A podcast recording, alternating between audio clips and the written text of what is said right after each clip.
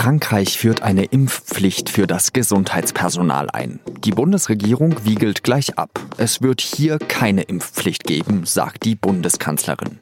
Aber auch in Deutschland ist in manchen Einrichtungen die Impfrate bei Pflegekräften ausbaufähig.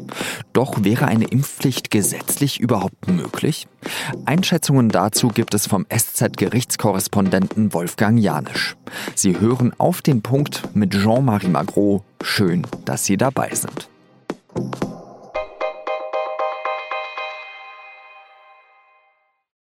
Schon wieder zeigt sich, Frankreich und Deutschland, das sind einfach zwei komplett unterschiedliche Länder. In Frankreich hat Präsident Emmanuel Macron am Montagabend eine neue wichtige Maßnahme angekündigt. Bis zum 15. September müssen alle geimpft sein, die in Krankenhäusern, Kliniken, Alten- und Pflegeheimen und sonstigen Heilanstalten arbeiten. Auch die, die zu Hause alte Menschen pflegen, gehören dazu. Um uns zu schützen und zu einen, müssen wir den Weg beschreiten, bei dem sich alle Franzosen impfen lassen. Denn es ist der einzige Weg hin zu einer Rückkehr zu einem normalen Leben.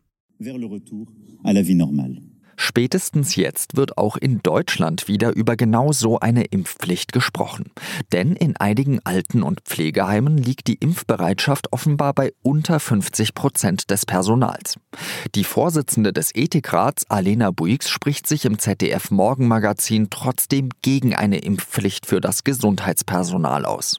Wir haben viel bessere Impfraten bei den unterschiedlichen Berufsgruppen als beispielsweise in Frankreich. Also beim Gesundheitspersonal oder bei den Lehrerinnen und Lehrern haben wir wirklich super Impfraten und deswegen glaube ich, brauchen wir das gar nicht. Auch Angela Merkel wird bei einer Pressekonferenz an diesem Dienstagmorgen auf das Thema angesprochen. Ihre Antwort ist eindeutig. Wir werden, ähm, haben nicht die Absicht, diesen Weg zu gehen, den jetzt Frankreich vorgeschlagen hat. Wir haben gesagt, es wird keine Impfpflicht geben. Wir sind am Beginn sozusagen der Phase, in der wir noch werben. Aber welche Möglichkeiten hat der Gesetzgeber überhaupt? Kann der Bundestag mal eben eine Impfpflicht für eine einzelne Berufsgruppe einführen oder würde das gleich wieder vom Bundesverfassungsgericht in Karlsruhe kassiert? Wolfgang Janisch ist dort für die SZ Gerichtskorrespondent. Mit ihm habe ich über das Thema gesprochen. Herr Janisch, ist denn so ein Weg, wie ihn Frankreich beschreitet, überhaupt in Deutschland vorstellbar? Es ist so, dass wir in Deutschland davon gar nicht so weit ent entfernt sind. Es gibt nämlich zwar keine Impfpflicht für die Gesundheitsberufe, aber es gibt äh, zumindest die Möglichkeit für die Krankenhausbetreiber von ihrem Personal den Impfstatus abzufragen und äh, wenn der nicht da ist, also wenn da keine, keine Schutzimpfung gegen Covid-19 vorhanden ist, dann äh, muss natürlich das Krankenhaus überlegen, wo sie dieses Personal einsetzt. Also in, in wirklich äh, sensiblen Krankenhausbereichen wäre das dann nicht möglich. Also sprich, es ist so eine, so eine Art von Impfpflicht Leid, wenn man es mal so nennen will, existiert eigentlich auch in Deutschland wenn, wenn ich mich jetzt in die Position einer Pflegekraft versetze, die nicht geimpft werden möchte, dann würde ich mich natürlich schon fragen, warum gilt dann für einige, also für alle außer für mich das Recht auf körperliche Unversehrtheit und ich habe es dann nicht. Könnte so eine Person dann theoretisch vor dem Bundesverfassungsgericht gegen so eine auf Berufsgruppen gezielte Impfpflicht klagen? Klagen kann man immer. Ich glaube, die Aussicht auf Erfolg wäre nicht so sonderlich hoch, weil nun es natürlich gerade in den Gesundheitsberufen so ist, dass die, die Gefährdung, äh, die dadurch verursacht wird, doch äh, einigermaßen gravierend ist. Also wenn, wenn man sich vorstellt, äh, ein mit dem Coronavirus infizierter Pfleger oder eine Ärztin, kommt in Kontakt mit äh, Patienten auf der Intensivstation oder auch auf einer ganz normalen Station, äh, auf der die Patienten ja durch ihre Krankheit schon geschwächt sind.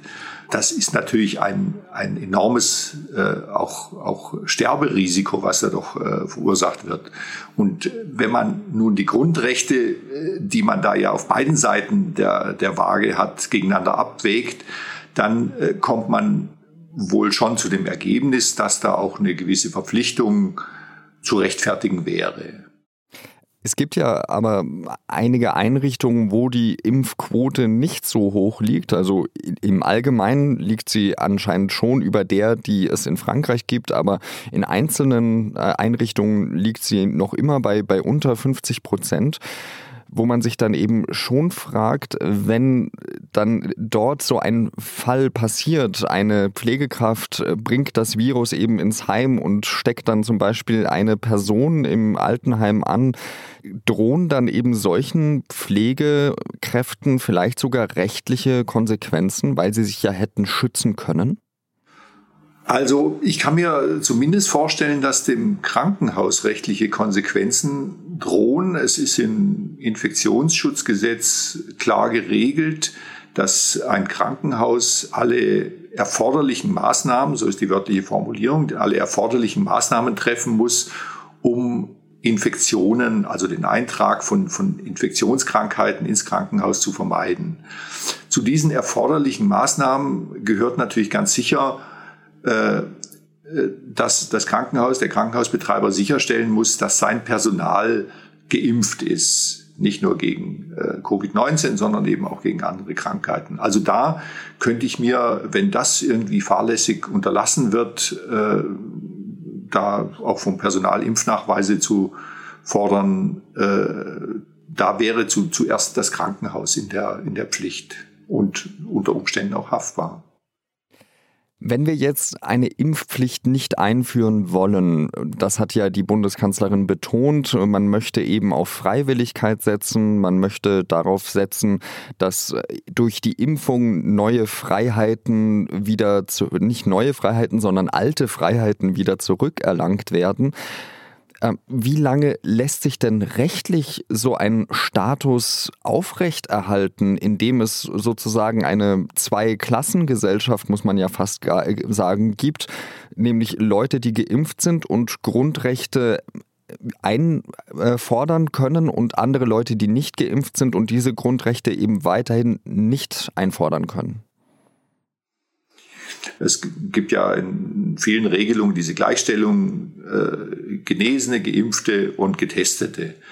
Wenn aber jetzt alle äh, die Chance haben, sich impfen zu lassen, dann äh, wäre es aus meiner Sicht zumindest vertretbar zu sagen, dass wir aus dieser Privilegierung die Getesteten rausnehmen. Es ist ja so, äh, der Test ist sehr viel unsicher und der Getestete ist da, stellt damit ein höheres Risiko dar als der Geimpfte. Die Impfung, die doppelte Impfung äh, bietet einen sehr hohen Schutz gegen äh, Erkrankungen, aber eben auch gegen die Weitergabe des Virus.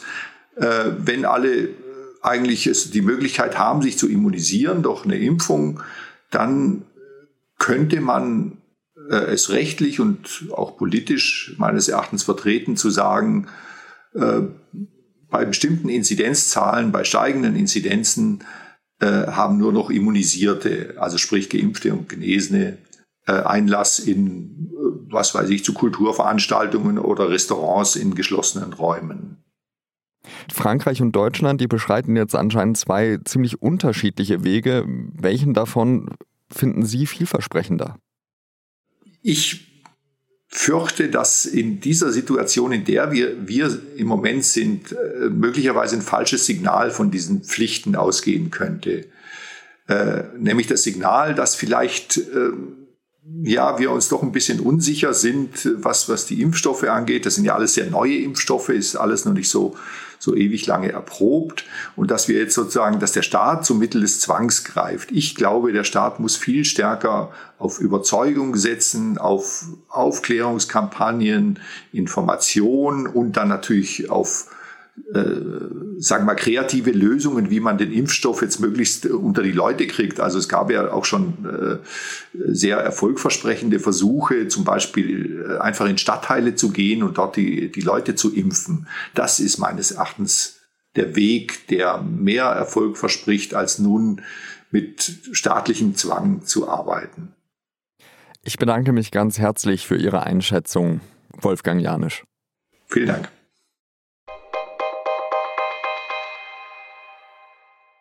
Die Bundeswehr hat jetzt ein Weltraumkommando.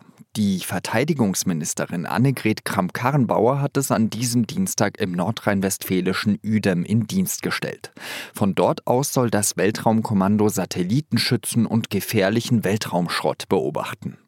Also beispielsweise Überreste von Raketen oder kaputte Satelliten. Eine weitere Aufgabe ist es, über die Aktivitäten anderer Staaten militärisch aufzuklären. Eigentlich hat die Bundesregierung damit gerechnet, dass bis Ende dieses Jahrzehnts 10 Millionen E-Autos auf deutschen Straßen unterwegs sein werden. Das hat Bundeswirtschaftsminister Peter Altmaier jetzt nach oben korrigiert. Er rechnet mit bis zu 14 Millionen. Dadurch soll auch der Stromverbrauch bis 2030 stärker steigen, und zwar um ein Sechstel mehr als bisher erwartet. Das hat eine Studie ergeben, die vom Bundesministerium für Wirtschaft und Energie in Auftrag gegeben worden ist.